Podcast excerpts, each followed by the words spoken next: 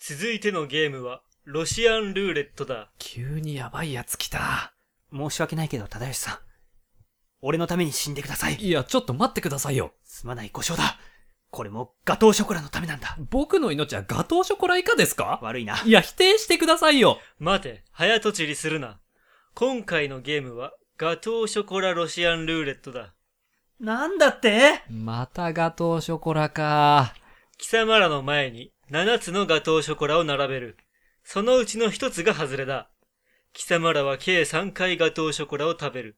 最後まで外れを取らなければ貴様らの勝ち。外れを取れば即負けだ。なんというご褒美。ガトーショコラを3個も食べられる気がしない。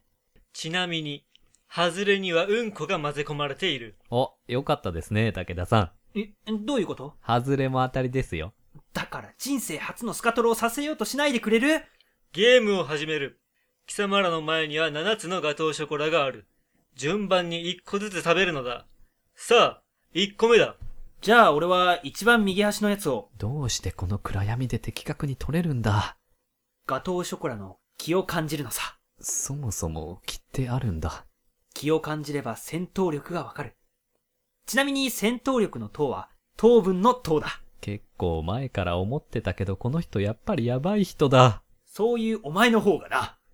つまり、似た者同士ってことですね。一緒にしないでくれる今日のところは一歩譲って、ほぼ一緒ってことにしておきますね。いや、もっと譲れよ。さて、どのガトーショコラにしようか。そこは100歩譲るんだよ。よし、いい匂いだしこれにします。聞けよそれでは、実食やっぱりバラエティ番組っぽい。さあ、両者ほぼ同時に口に含みました。さあ、その味のほどはどうでしょうかうーん、美味しいです。